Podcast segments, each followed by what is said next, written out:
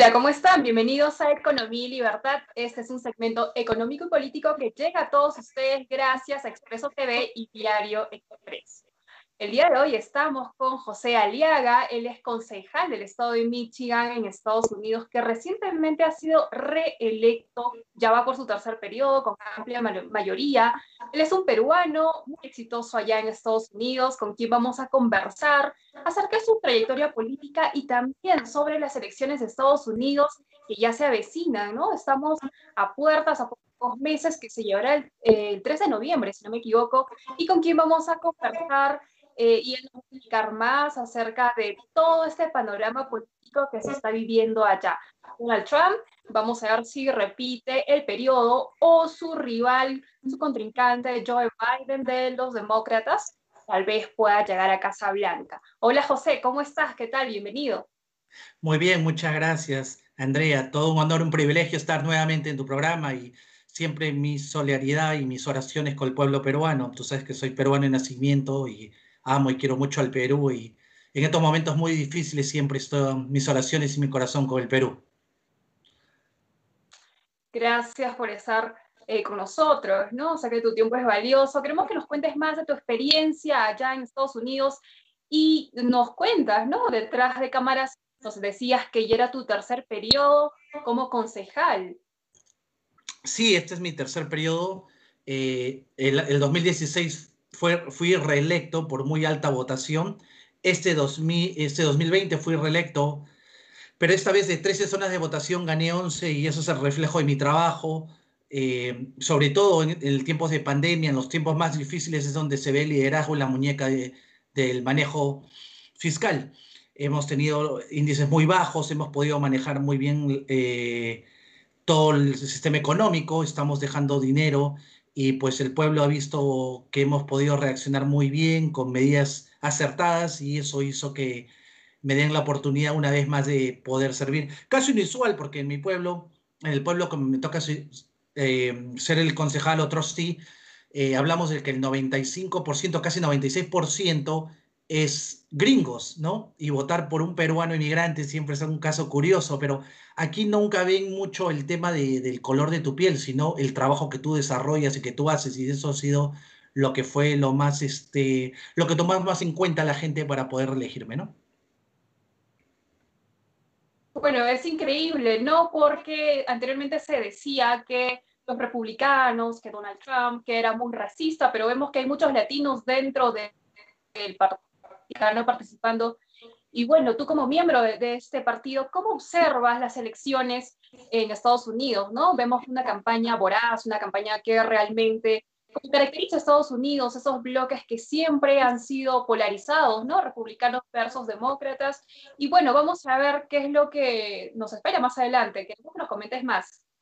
Claro, eh, en estas elecciones, el ganador de las elecciones internas, el Partido Demócrata, es Joe Biden, el cual acaba de elegir a Kamala Harris el cual los medios de comunicación, en su gran mayoría liberales, como tú sabes bien, aquí en Estados Unidos casi todos los medios de comunicación son de izquierda o liberales, tirando para izquierda del Partido Demócrata, dijeron ellos de que Camila Harris era una candidata de, le podrían decir moderada, pero no tiene nada de moderada, sus posiciones son de izquierda, ellos creen en subir los impuestos, poner más regulaciones, y en estos momentos no estamos para eso porque estamos en época de, una crisis económica debido a lo que vino el, tema del COVID-19, que nos afectó no solamente a los Estados Unidos, sino al mundo.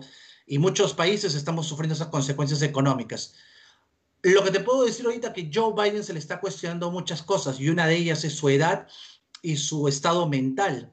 Por ahí muchas declaraciones que ha dado no ha podido articular, no ha podido, a veces se le salen unas cositas como por ejemplo hace unos minutos acabo de ver de que quiso presentar a su esposa diciendo que yo, él lo que quiso decir, yo soy el esposo de Jill Biden, pero se le escapó, dijo, yo soy el esposo de Joe Biden. Él dijo eso, yo soy el esposo de Joe Biden. Cositas así. ¿Por qué te digo esto?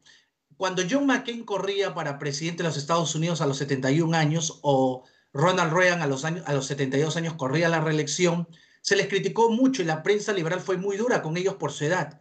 Joe Biden tiene 77 años y en noviembre va a cumplir 78 años y su estado mental anímico no es muy bueno. Preocupante para Estados Unidos, ¿por qué? Porque se tiene que sentar a aliar o a negociar en muchos casos con gente como Putin, Vladimir Putin de Rusia, presidente Xi de China, o quizás también el de Norcorea, que son contendores muy fuertes y, y, quieren a toda costa ser el número uno en el mundo. Y esas son cosas que, que a Estados Unidos le preocupa tener un líder que esté en su estado mental en las buenas condiciones.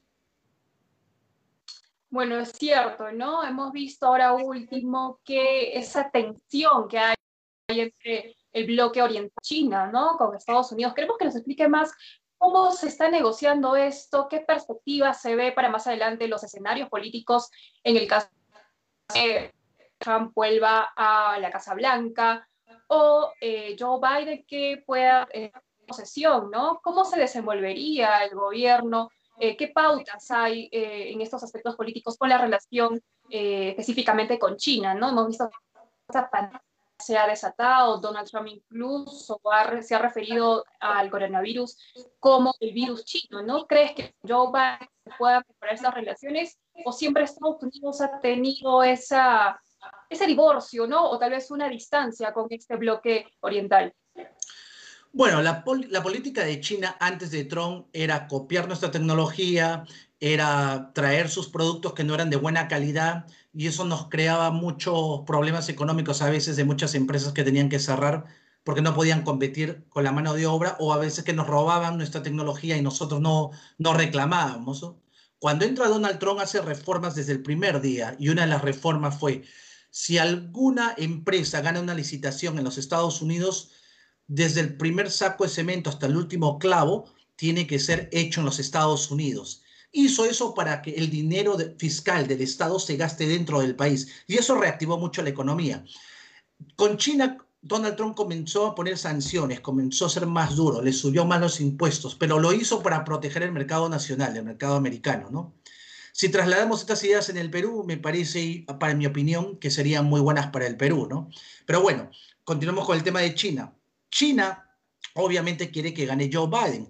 Joe Biden, cuando fue vicepresidente de los Estados Unidos, apoyó mucho a China. Su hijo negociaba muchas cosas y era una de las personas como consultor que apoyaba muchos intereses chinos. Obviamente China le conviene a alguien como Biden que corte y quite todas estas sanciones económicas para que beneficie a China. Donald Trump no, Donald Trump era, fue, es más nacionalista, es una persona que cuida el mercado americano y cuida los intereses americanos. Esa es la diferencia que está en juego. Ahora, Biden, eh, como no está en su total eh, mentalmente eh, capaz de poder llevar, porque se nota que en su campaña misma son otros los que le dicen lo que tiene que decir y todo. Si vamos a poner la política de Biden, que es Bernie Sanders, Alexandra Ocasio Cortés, son gente que ya se tira mucho a la izquierda. Y esas políticas no van a ayudar a Estados Unidos a salir de esta crisis que, ojo, como tú lo mencionaste, es la crisis creada por el virus chino. Eh, si vamos a tomar en cuenta que cuando este virus comenzó a China no nos dio las recomendaciones raras ni nada, cómo poder actuar y se salió de China y se esparció por el mundo. Y, eso, y recuerdo cuando la Organización Mundial de la Salud le dijo a Donald Trump que el consejo que le daba es que no cierre las fronteras, que sigan las fronteras abiertas y los vuelos internacionales con China. Donald Trump se reunió con sus asesores y dijeron vamos a cerrar las fronteras y obviamente desobedeció lo que decía el, el Centro Mundial de la Salud, porque si no, el contagio hubiera sido peor del que tenemos ahora, ¿no? Obviamente eso fue unas buenas medidas que tuvo tomar Donald Trump. Ahora, aparentemente, así como van las cosas, poco a poco se podría decir que se está armando una guerra fría nuevamente, bueno, una guerra fría entre China con Estados Unidos. China quiere tomar al mundo y eso no es un secreto mundial, ¿no? Y eso es lo, lo que se va a ver en esta elección. En esta elección, básicamente, se va a ver el capitalismo versus el socialismo, ya que eso es lo que empuja la agenda demócrata. Así es, ¿no? Hemos visto estas tensiones muy fuertes con el bloque chino y queremos saber cómo influye las elecciones de Estados Unidos ya en el bloque latinoamericano. Sabemos bien que siempre nuestros países están atentos a ver qué es lo que pasa, ¿no? En Norteamérica. Y, además se habla mucho estos últimos años, sobre todo desde la elección de Trump, el globalismo versus el patriotismo. ¿no? Como bien tú lo explicaste, Donald Trump tiene políticas proteccionistas, nacionalistas, frente a un globalismo de los demócratas. Eh, José, queremos que nos expliques más acerca de eh, esta influencia en Latinoamérica, ¿cómo se daría, ¿no? sobre todo en el Perú, en esta región que está bastante golpeada por la pandemia? Bueno, yo creo que se presenta una buena oportunidad para el Perú y te explico por qué. La política que se está aplicando ahorita es mucha inversión americana, está saliendo de China. Mucha manufactura, mucha inversión importante comienza a salir, pero está buscando dónde aterrizar, está, está buscando dónde volver a reinvertir ese capital.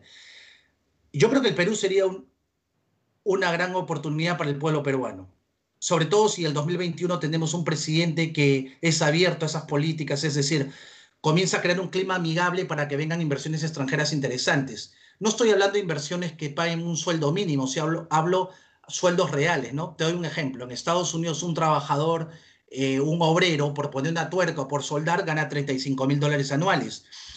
Eh, un sueldo así, llevándolo al Perú, imagínate. Tenemos tantos buenos jóvenes profesionales que se gradúan cada año de la universidad que están esperando una oportunidad, muchos ingenieros electrónicos, ingenieros industriales, entre esas ramas, pero ¿qué trabajo encuentran? Estar colgados ese es un poste trabajando por una compañía poniendo cables, cuando ese talento lo podemos utilizar por grandes compañías como, por darte un ejemplo, ¿no? Amazon o Comcast o este Ford, General Motors, los carros eléctricos. Perú tiene todo, es un país inmensamente rico, tiene litio, tiene cobre, tiene toda una riqueza natural que ningún país del mundo la tiene y nos envidian por eso.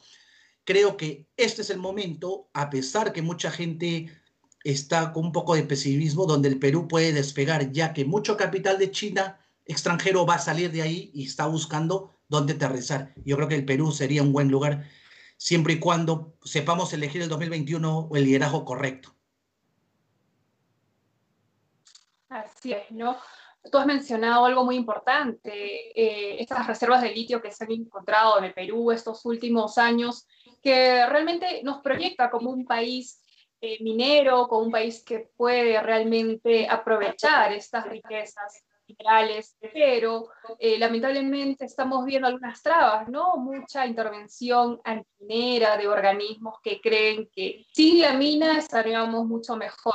Bueno, hasta incluso en este acuerdo Escazú, que pronto va a ser eh, ratificado tal vez no por el Congreso de la República, están estas políticas, ¿no? Si es que se aprueba esto, lamentablemente pues vamos a tener eh, problemas, ¿no? Cosas negativas, estos proyectos mineros, este, esta puerta que nos abre hacia un mundo eh, con más oportunidades, oportunidades, tal vez se ve un poco afectado.